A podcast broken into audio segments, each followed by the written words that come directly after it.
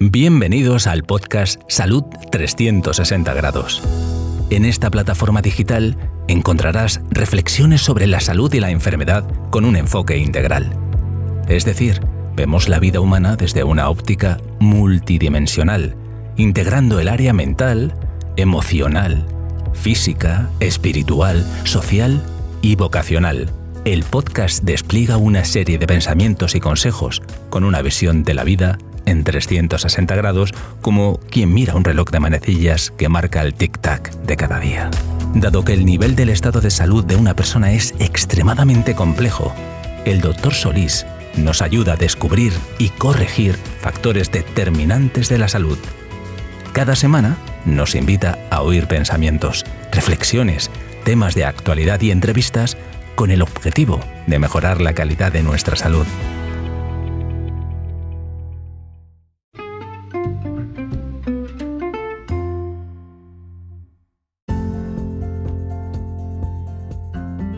Hola, ¿cómo estás hoy? No me respondas.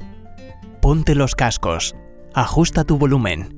Te compartiré pensamientos, reflexiones, consejos y enseñanzas para que mejores tu calidad de vida mientras viajas, o descansas, o en el gimnasio, caminando por la playa o la montaña, o simplemente mientras tomas tu café. Acompáñame en este nuevo episodio de Salud 360 grados.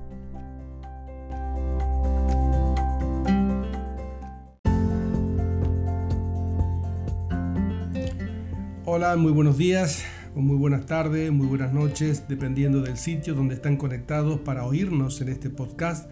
Damos la cordial bienvenida a aquellos que se conectan por primera vez al podcast de Salud 360 grados.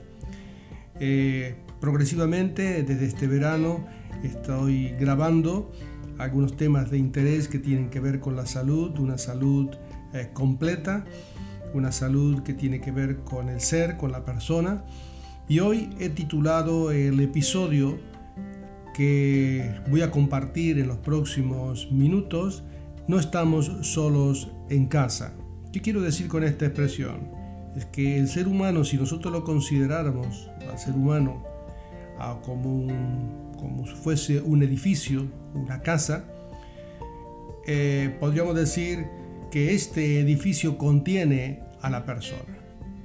Pero no solamente tiene elementos físicos, eh, no solamente tiene componentes de agua, de sales, de músculos, de huesos, sino también tiene factores o componentes emocionales, componentes mentales, habilidades sociales, habilidades de relación, y todo eso tiene que estar perfectamente interconectado en comunión y armonía los unos con los otros para poder eh, funcionar lo más saludable posible.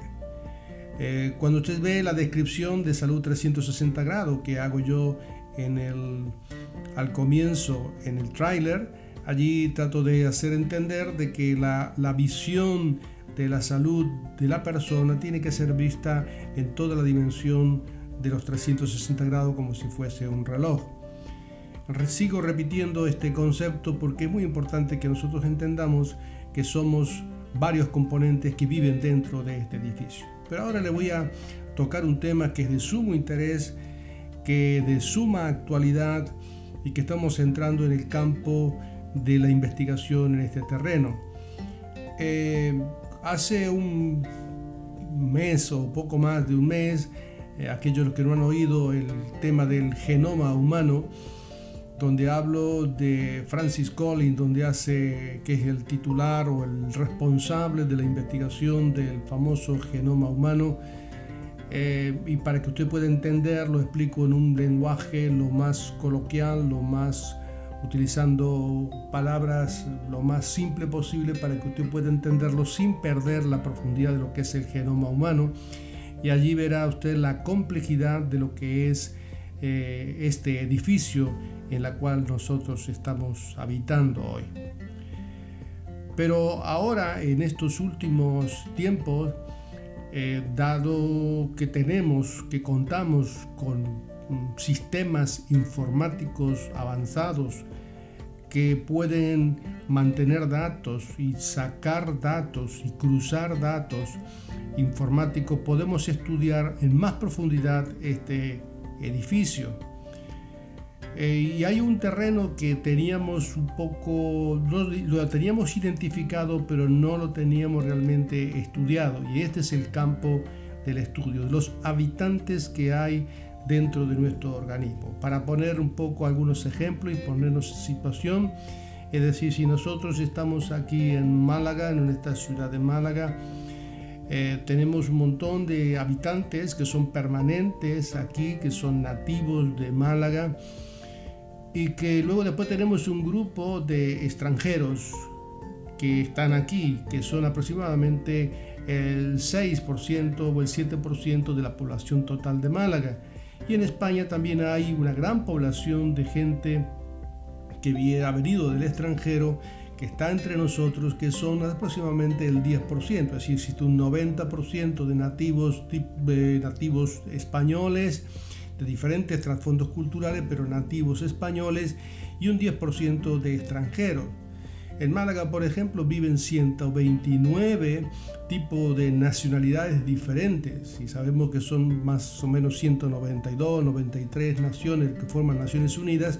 Es prácticamente dos de cada tres personas eh, de las Naciones Unidas representadas aquí en Málaga. ¿Qué quiero decir con esto? Es decir, que son estas personas que están aquí, están habitando entre nosotros, se están eh, forman parte de lo que sería una comunidad eh, dentro de una nación. En nuestro cuerpo, nuestro organismo, tiene un montón de componentes biológicos, componentes vivos, celulares, que conviven con nosotros, también dentro de nosotros, que son tremendamente útiles, pero que no le hemos dado nosotros la importancia eh, hasta hace algunos años. Para esto quiero hablar de un tema que es de sumo interés, que es los que habitan con nosotros, que están en nuestra casa, que no son ocupas, sino que son microorganismos unicelulares que están habitando en nosotros, que realmente son como un órgano metabólico, que nos ayudan en el mantenimiento de nuestra salud. Este, este mundo de microorganismos, de microcélulas o de células de bacterias, están habitando en el cuerpo, habitan en la piel, habitan en la mucosa oral, habitan en el aparato respiratorio, pero sobre todas las cosas habitan en el intestino, especialmente el intestino grueso. Aunque en el evidente todo el, todo el trayecto del tubo digestivo tiene bacterias, la gran cantidad de bacterias que son como un gran órgano metabólico que ayudan a, no solamente a la digestión, sino a un montón de procesos que tienen que ver con la vida y la salud. Para que podamos tener un poco, ampliar el concepto, la idea de todo lo que estoy hablando, si pudiésemos hablar en términos numéricos, diríamos que en, el intestino viven entre 800 y 1000 familias diferentes de bacterias. Familias, pero son millones de bacterias, billones, trillones de bacterias. Algunos se atreven a hacer una aproximación numérica, dado que la informática así lo permite, que dicen que serían 10 bacterias por cada célula del organismo que nosotros tenemos. Dicho de otra manera, si tuviésemos 100 bacterias en nuestro organismo, por cada 100 bacterias habría 10.000. Eh, perdón, por 100, 100 células habría 10.000 bacterias. En términos eh, de, de porcentaje, sería un 90% son bacterias y un 10% son células biológicas nuestras.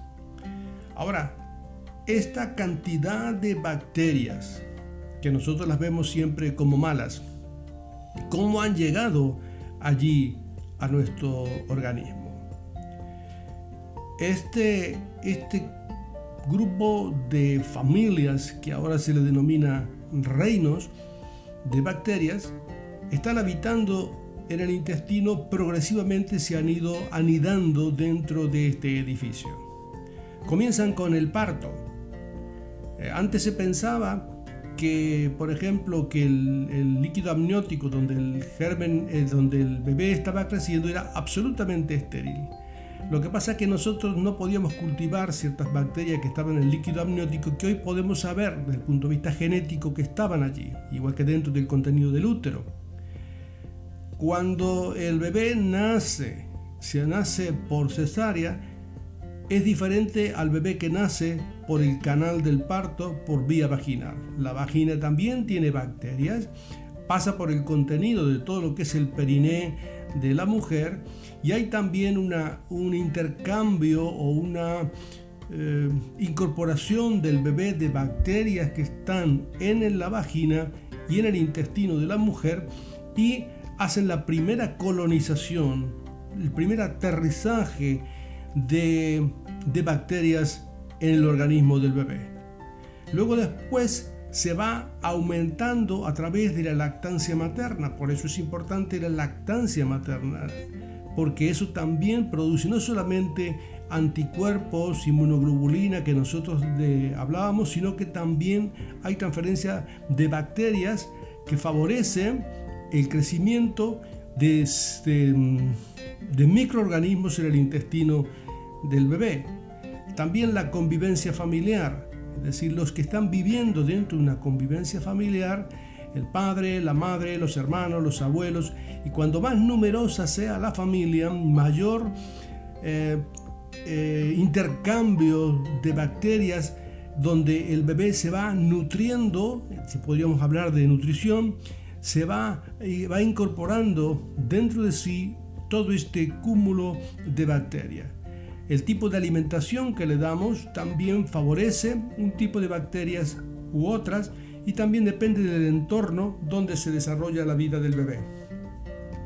Esto se ha hecho algunos estudios, algunos estudios que estudian eh, bebé que a los cuatro días de haber nacido le estudian lo que es la la flora intestinal, por así decirle, aunque ahora se ha cambiado el término, o lo hacen en el estudio después de cuatro meses y después del año.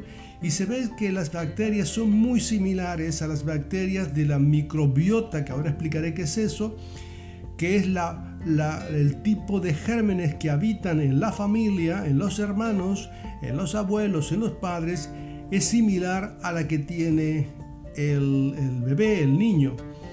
Esto significa de que la construcción de una persona no depende solamente del agua, del, oxígeno y de los nutrientes, sino de la calidad de los nutrientes y también de la calidad del entorno en la cual se desarrolla. Entonces, este estudio que se está haciendo actualmente eh, se ha estado publicado recientemente, en los últimos tres o cuatro años, pero hay un gran abanico de investigación para las próximas décadas. Así como se estudió el genoma humano, ahora se está estudiando el microbiota o la microbiota intestinal, que es un órgano metabólico. ¿Qué quiero decir con esto? Que la microbiota son los microbios que colectivamente habitan en un determinado ecosistema humano decir, el, humano alberga una serie de bacterias, una serie de gérmenes dentro de su intestino que es único y que no es ni siquiera es parecido a otros, depende de la cultura, depende del, del, ambiente, pero ese sello genético de las bacterias es único. Por lo tanto, ese sello le va a ser más saludable o menos saludable dependiendo de la calidad de los gérmenes que están. Entonces, ahora lo que se está haciendo a través de los estudios, de estudios genéticos, que probablemente ahora sea mucho más rápido lo podamos hacer cuando aparezca el 5G, que se multiplica el estudio de la transferencia de datos por 100 veces más rápido que el que nosotros contamos hoy, podemos estudiar lo que se llama el microbioma. ¿El microbioma qué es? El microbioma es la colección del genoma, podríamos decir, de los microbios en un determinado ecosistema. Es decir, que eh, la, la informática nos permite ser tan atrevidos de alcanzar a diferenciar no solamente el grupo familiar de bacterias, sino el nombre del apellido y el segundo apellido de esas bacterias que algunos los podemos cultivar y otros los podemos identificar a través de los genes. Entonces, eso es lo que está haciendo ahora el estudio del microbioma. El microbioma es algo apasionante porque se está viendo que este laboratorio orgánico dentro del mismo eh, cuerpo, del mismo edificio del ser humano, está siendo estudiado con el nombre, el apellido, por grupo de familia, por grupo de reinos, y dependiendo de cómo esté construido eso, ese estará en equilibrio con su salud, o será más saludable o menos saludable. Por ejemplo, hay sustancias que son sustancias prebióticas, que le llaman, que son sustratos nutricionales que permite el crecimiento de ciertos microbios que confiere beneficios saludables para el huésped, para aquel que tiene ese tipo de flora intestinal, por así decirlo. Y por eso usted cuando entra al supermercado, algunos productos que se llaman productos probióticos, algunos yogures probióticos, que son microbios vivos que confieren ciertos beneficios para la salud cuando se administran en una forma adecuada o en cantidades adecuadas. Pero se sabe que realmente esto no es igual para todos, porque a lo mejor ese tipo de lactobacilo que si usted estudia, que va y lo compra en el supermercado y se lo da, probablemente no es el germen realmente que necesita. No es porque su microbiota, es decir, su flora, su reino que habita en usted, no es el que le falta, no es el que realmente necesita. Por eso es que se están estudiando ahora lo que es el sello personalizado de la microbiota de cada ser humano. Porque dependiendo de ese de esa calidad de microbiota, depende de esa cantidad de reino, de esas trillones de células o de bacterias que están coordinadas dentro del organismo, ese 800 o 1000 familias diferentes que son trillones de células que están viviendo dentro del intestino, afectarían a la salud en diferentes áreas. Siempre decimos nosotros solamente enfermedades digestivas, no solamente enfermedades digestivas, sino enfermedades neurológicas, enfermedades respiratorias, enfermedades metabólicas, enfermedades hepáticas, aún enfermedades cardiovasculares, enfermedades de la inmunidad, como son de aquellas enfermedades de inmunocomplejos o de la, antígeno anticuerpo o enfermedades autoinmunes como enfermedades reumáticas como el lupus, enfermedades endocrinas, enfermedades de las glándulas en la cual entra la diabetes, eh, la estructura de la construcción ósea, la producción de energía para el organismo, eh, síntesis de vitaminas, síntesis de neurotransmisores, es decir, que tiene unas funciones impresionantes. Por eso es que ahora toda la línea de investigación está concentrada en tratar de, de, esforzarse para identificar la microbiota o el microbioma, que es el genoma de las bacterias que habitan en cada ser humano. Es un complejo eh, sistema interactivo que de esto dependerá de muchas líneas de investigación próximamente. Porque, por ejemplo, estos, nosotros sabíamos que estas bacterias alteran o mejoran o favorecen el metabolismo de las sales biliares o que modifican ciertas drogas y medicamentos que nosotros tomamos. Eliminan algunas toxinas, eh, tienen eh, estas funciones, son funciones muy variadas dentro de cada organismo. Es decir, que las bacterias son especializadas y están en diferentes organizaciones dentro del intestino. Y hay que cuidarlas porque realmente son ellas las que nos cuidan a nosotros. Ah, es así que nosotros hoy vemos que las líneas de investigación en una revista de mucho prestigio, aquellos que quieren eh, saber y ahondar en el tema y saber de que lo que estoy hablando ahora no tiene sentido sino que pueden eh, comprobarlo por sí mismo y le voy a dejar una ficha bibliográfica para que le estudie un documento que es prácticamente todas las líneas de investigación utilizan este artículo como base para continuar las líneas de investigación.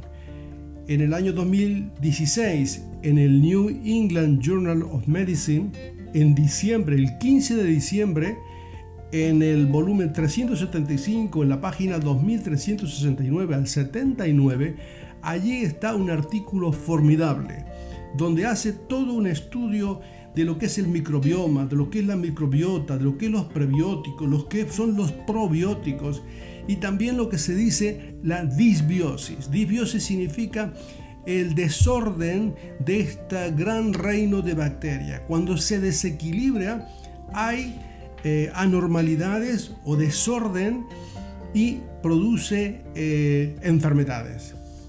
Por ejemplo, las líneas de investigaciones ahora están siendo en el área de la arteriosclerosis, en los desórdenes metabólicos en general, en el asma bronquial, en, los, en el autismo, la obesidad, la desnutrición, eh, la, pérdida de peso, porque algunos son obesos y otros son más delgados, con la misma dieta, con los mismos alimentos, con los mismos nutrientes, uno engorda y el otro no engorda. Hay una resistencia en algunos a la insulina y otros menos resistencia, por eso entra en el terreno de la investigación clínica acerca de la diabetes. Algo apasionante, porque dependiendo de esto, eh, veremos el futuro de un montón de enfermedades que no las teníamos eh, catalogadas, por lo menos las teníamos como que si fuesen de, pertenecían al terreno desconocido para nosotros, enfermedades, como por ejemplo las enfermedades autoinmunes. Eh, hay seis líneas de investigación que las menciono, algunas les será más importante, otras menos importante.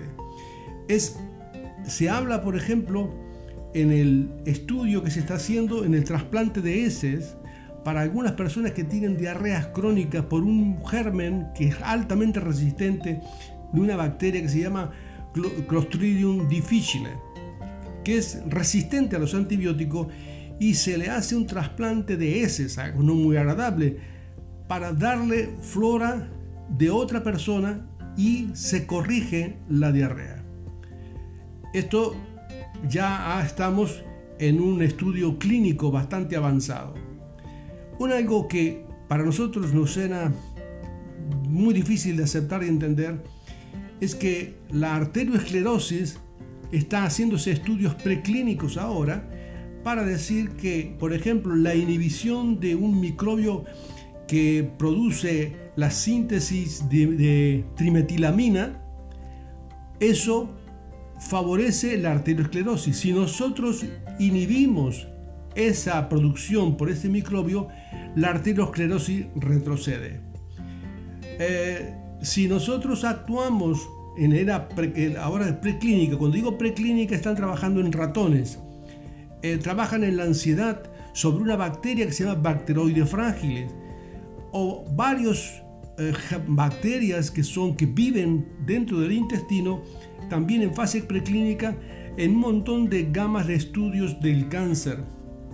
La obesidad también está siendo estudiada, eh, sabiendo de que la obesidad depende gran parte de la microbiota, especialmente la microbiota de un desequilibrio de la ingeniería de la Escherichia coli.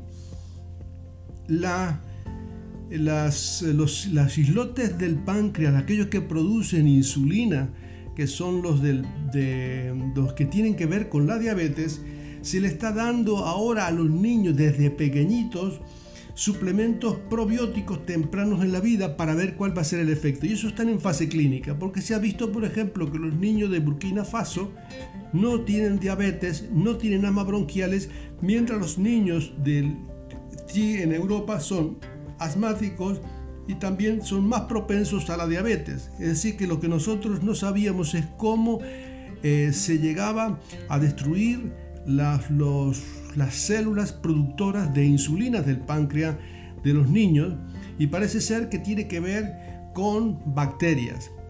Entonces, por el desequilibrio, lo que se llama la disbiosis. Espero que este tema que es apasionante, le resulte eh, muy útil para saber de que usted debe de cuidar a sus huéspedes. ¿Cómo puedo hacer para cuidar a mis huéspedes? Mantenga una alimentación lo más sana posible, lo más natural posible, para que su flora intestinal se equilibre. Vive en un entorno no en, una, en, un exceso de higiene, porque parece ser que el exceso de higiene, la eliminación completa de los gérmenes no favorece también porque hay un desarrollo de otros gérmenes que crecen. Pues si mantener una higiene normal, no una vida, esterilizar nuestra vida. Tener actividades que ahora tenemos unas actividades muy limitadas, pero que realmente favorece la las familias numerosas, aquellos niños que tienen un gran entorno social, favorece que su microbiota se mantenga eh, más eh, equilibrada. Tratar de provocar y estimular la lactancia materna. La lactancia materna favorece el desarrollo de una microbiota adecuada y favorecer que el parto sea lo más natural posible. Cuando la cesárea es necesaria, habrá que hacerla, pero favorecer siempre, provocar siempre que el parto se produzca por la vía natural. Y un tema bastante importante es saber que no utilizar antibióticos con mano suelta, con mano fácil. El uso de antibióticos modifica la microbiota y por lo tanto modifica nuestra salud. Todos estos procesos de alimentación, productos químicos y este uso indiscriminado y masivo de los antibióticos están modificando nuestra microbiota. Espero que todo este estudio, este análisis, no quiero alterarle ni llenarle la cabeza con ideas, que no pueda digerir, sino que usted puede oírlo varias veces a este podcast si no lo ha entendido. Si quiere ahondar, busque profundizar en el estudio de las microbiotas. Y aquellos que tienen capacidad de, de poder leer en otro idioma y tengan una formación de salud, pueden ahondar también en la ficha bibliográfica que acabo de darle.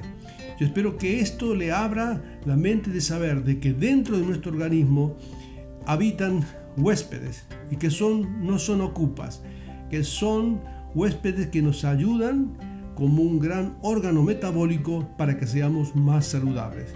Por lo tanto, el ambiente que nosotros vivimos, los nutrientes que nosotros ingerimos, puede favorecer nuestra salud, nuestra salud reumática, nuestra salud mental, nuestra salud en la piel, nuestra salud en la inmunidad.